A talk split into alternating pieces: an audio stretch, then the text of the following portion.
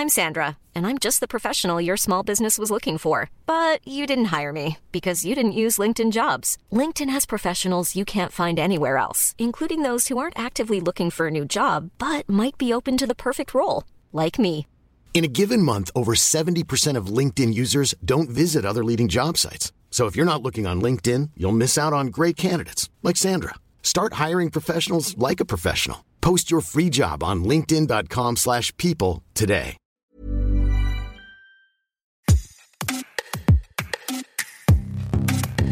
Bonjour, c'est Anne-Laetitia Béraud. Bienvenue dans Minute Papillon, un podcast signé 20 minutes. Aujourd'hui, on va parler de l'inceste, de la vie après les violences sexuelles. Selon un sondage pour l'association Face à l'inceste en 2020, on estime que 6,8 millions de Français ont été victimes d'inceste, soit 10% de la population du pays. Comment on vit avec le traumatisme Est-ce que quand on a déjà réussi à parler de ce qui s'est passé, on peut en rire? C'est le pari de Norma, dont le spectacle d'humour Normal à Paris évoque le sujet. Norma est l'invitée de cet épisode et on va parler ensemble d'hier et d'aujourd'hui, des troubles obsessionnels compulsifs, les TOC, de parcours de résilience aussi, pour, comme elle le dit, transformer son karma de poule en aigle royal. Norma, qui es-tu?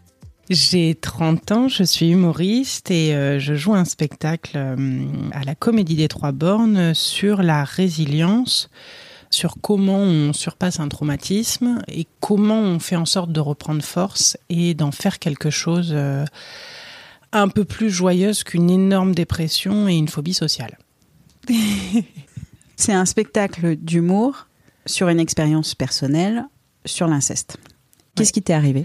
Alors moi, j'ai, je connais pas mon papa. J'ai eu un papa adoptif, enfin adoptif. J'ai eu un papa de cœur qui m'a fait rencontrer toute sa superbe famille. Et dans cette superbe famille, il y avait son père, donc qui est devenu mon grand-père de cœur.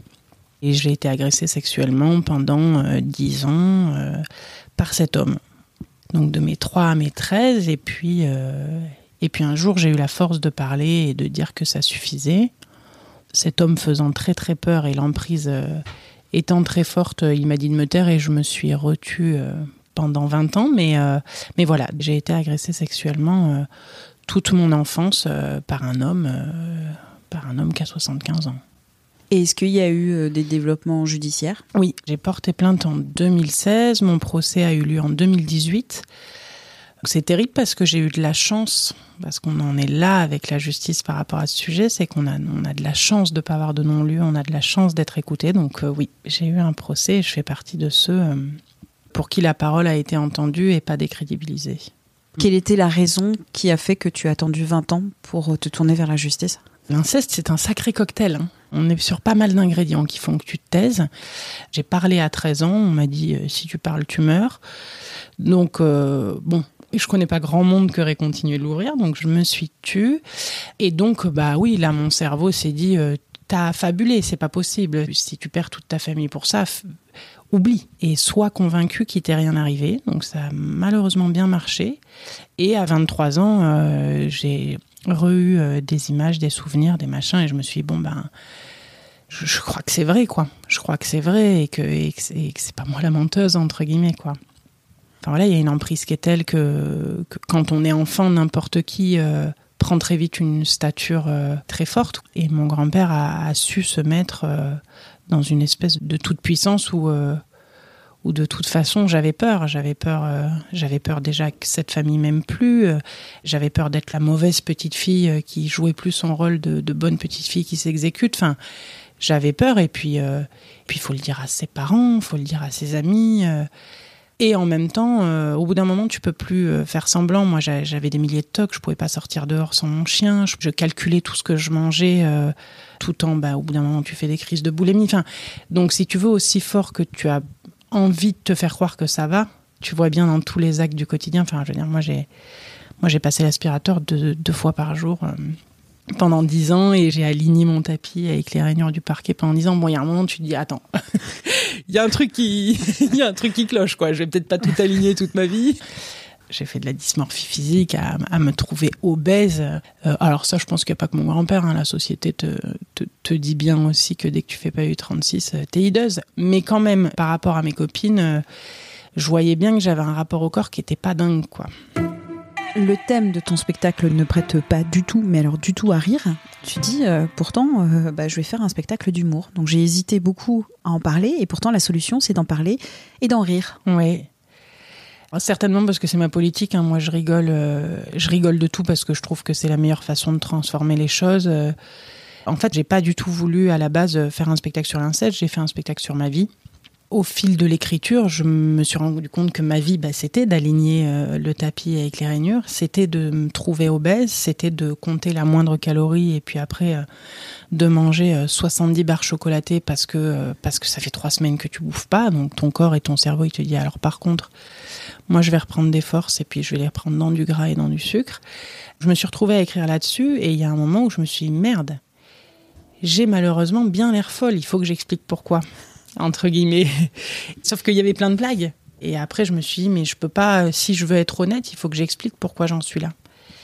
En fait, ça s'est retrouvé à être un spectacle marrant parce qu'à la base, j'ai pas écrit là-dessus. Et à un moment, je me suis dit, il faut que j'ai de l'honnêteté envers mon public, il faut que j'ai de l'honnêteté envers moi-même.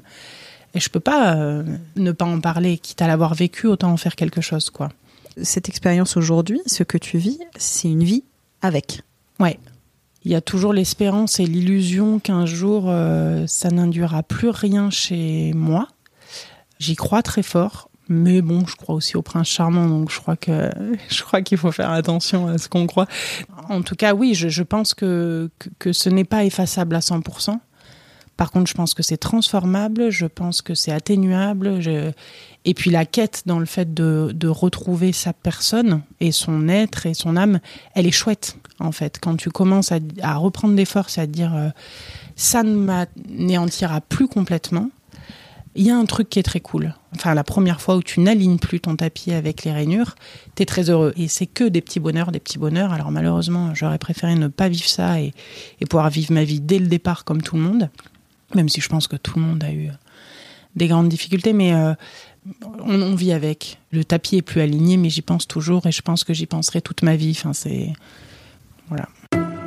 Ton parcours de résilience aujourd'hui, quel est-il par rapport aux hommes? Tu disais dans ta présentation du spectacle, j'ai un rapport bizarre aux mecs. Ouais, bah disons que Disons que la première personne qui a eu de la toute-puissance pour moi euh, et, que j'ai aimé, parce que j'ai foncièrement aimé mon grand-père et j'ai foncièrement cru qu'il m'aimait, ça a été quelqu'un de très manipulateur. Donc, euh, n'ayant pas en plus de figure paternelle, euh, on fait un Oedipe avec la manipulation, entre guillemets. Enfin, je fais un peu de la psychologie de bas étage.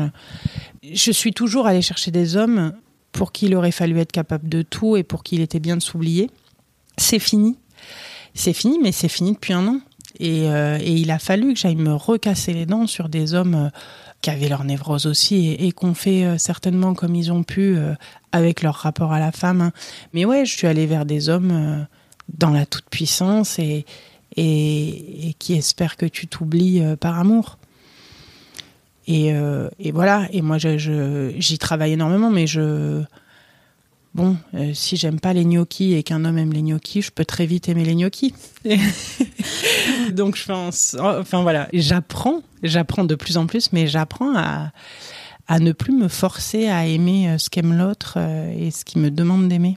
À 30 ans. À 30 ans un chemin parcouru pour transformer euh, ton karma de poule en aigle royal. Ouais, c'est ça. Je déploie mes ailes et, euh, disons qu'elles ont été un peu grippées euh, dans mon enfance, donc c'est plus douloureux et, peut-être un peu plus compliqué. Mais par contre, elles ont tellement envie de sortir qu'elles sortent grand après, donc ça, ça va. La résilience, ça veut dire quoi pour toi? C'est réussir à faire ce qui nous faisait tant peur c'est réussir à se dépasser sur l'impossible, sur l'impossible qu'on a construit dans notre tête, hein, parce que parce que entre guillemets rien n'est impossible. Mais quand on vous a anéanti et que vous avez été persuadé d'être la plus moche et la plus bête et la plus nulle et, et la moins gentille euh, parce qu'on vous a manipulé, c'est très compliqué de faire quoi que ce soit. Moi, je n'ai jamais pu faire une division parce que c'est arrivé dans, à un moment dans ma vie où, où on m'avait anéanti. C'était impossible de savoir 44 divisé par 6 j'essayais de respirer déjà, quoi, entre guillemets, mais j'essayais déjà de comprendre pourquoi, euh, pourquoi j'avais besoin de me laver les mains 25 fois, euh, alors que les autres jouaient dans la cour, donc euh, il n'y avait pas de place pour la division. La résilience, pour moi, elle est de, de réussir à mettre une jupe, de réussir à me faire belle, de réussir à me dire vas-y, celui-là, il me plaît et je vais séduire et j'ai pas peur et il va rien m'arriver. Si ce n'est du bonheur et de la séduction et de la rigolade et, un mec cool, quoi. Et elle est aussi de rentrer dans le métro sans me dire que euh, qu'il y a 74 agresseurs hein, sur 78. Enfin voilà. La résilience, elle est de se dépasser sur tout ce qui nous fait peur et tout ce qui nous empêche de vivre, je pense. S'il y a hum, une parole que tu peux adresser à des petites filles, petits garçons qui euh, vivent aujourd'hui euh, des actes euh, bizarres, des actes qui ne leur plaisent pas, des mains sur leur corps, qui ne savent pas forcément que c'est l'inceste, qui mettent pas forcément un nom mmh. sur, sur ce qu'ils vivent, qu'est-ce que tu pourrais leur dire? Je leur dirais que hum, que c'est des enfants qui sont euh, mignons comme tous les enfants, qui sont gentils comme tous les enfants et qui n'ont pas besoin de faire quelque chose pour être gentils, qui n'ont pas besoin euh, de faire ce qu'on leur demande quand ils sentent que c'est bizarre. Et surtout qu'ils ont le droit de parler. Et un adulte euh, normal, un adulte qui t'aime et qui te veut du bien, ne te dira jamais de pas parler. Donc euh, à partir du moment où tu rencontres un adulte qui te dit qu'il faut que tu te taises, qu'il faut que tu sois gentil, qu'il faut que tu sois mignon et que surtout il faut pas que tu fasses d'histoire, c'est très souvent un adulte qui est mauvais et que c'est lui qui est mauvais, c'est pas toi. Et c'est pas toi en allant parler, c'est pas toi en, arrivant à l'école et en pleurant pour raconter ce qui t'arrive, c'est pas toi qui est mauvais, c'est celui qui t'a fait croire que si tu parlais, euh, t'étais pas un bon petit garçon ou une bonne petite fille. Donc je lui dirais d'aller parler je lui dirais d'aller parler et je lui dirais que s'il n'est pas écouté une première fois, c'est que malheureusement, parfois, on rencontre deux mauvais adultes dans sa vie et qu'il aller en chercher un troisième et un quatrième et qu'il va finir par y en avoir un de très bon qui va t'entendre, qui va t'écouter et qui va être euh, d'accord avec ce que tu dis et qui va te dire que tu as raison. On espère que euh, ces paroles seront écoutées par tout le monde. Et puis, euh, peut-être si ça peut aider une petite fille, un petit garçon. Ouais, et puis c'est pareil en tant qu'adulte. En tant qu'adulte, euh, on a du mal à croire. On a du mal à croire que son mari euh, puisse euh, être un agresseur, que son père puisse être un agresseur, que son grand-père. Enfin, c'est vraiment notre devoir d'enlever la superbe qu'on a mis aux gens de notre famille ou de notre entourage quand il faut l'enlever. Ça veut pas dire qu'il faut avoir un doute sur tous les membres de sa famille, mais par contre, quand on a un doute, faut pas remettre son doute en cause et euh, moi, ma mère a, jamais aimé mon grand-père, sans savoir pourquoi.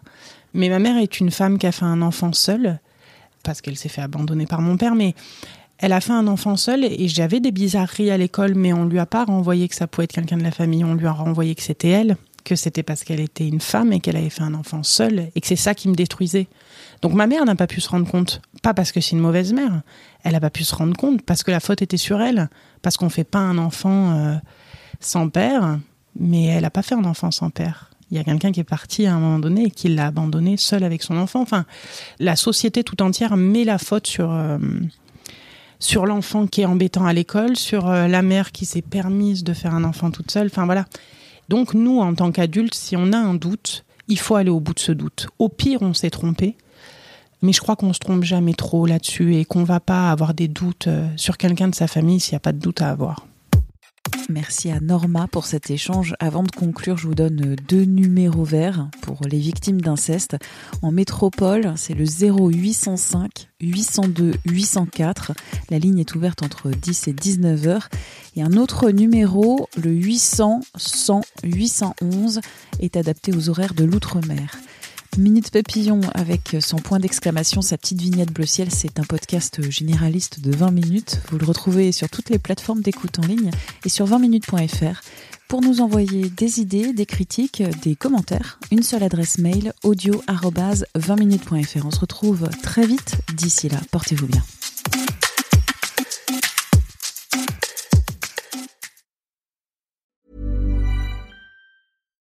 When you make decisions for your company, you look for the no-brainers. And if you have a lot of mailing to do, stamps.com is the ultimate no-brainer. It streamlines your processes to make your business more efficient, which makes you less busy.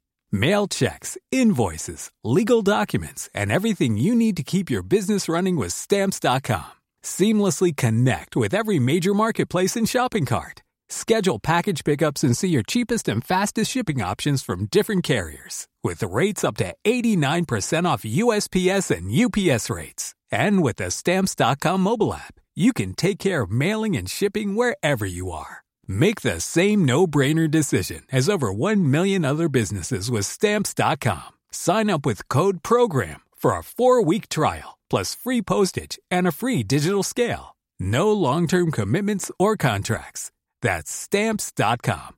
Code program. When you need mealtime inspiration, it's worth shopping Kroger, where you'll find over 30,000 mouthwatering choices that excite your inner foodie. And no matter what tasty choice you make, you'll enjoy our everyday low prices, plus extra ways to save, like digital coupons worth over $600 each week. You can also save up to $1 off per gallon at the pump with fuel points. More savings and more inspiring flavors make shopping Kroger worth it every time. Kroger, fresh for everyone. Fuel restrictions apply. On ne va pas se quitter comme ça. Vous avez aimé cet épisode? Sportif, généraliste, sexo ou scientifique, varié mais toujours bien informé. Découvrez les autres podcasts de la rédaction 20 minutes sur votre application d'écoute préférée ou directement sur podcast au pluriel.20minutes.fr. Et merci de nous avoir écoutés.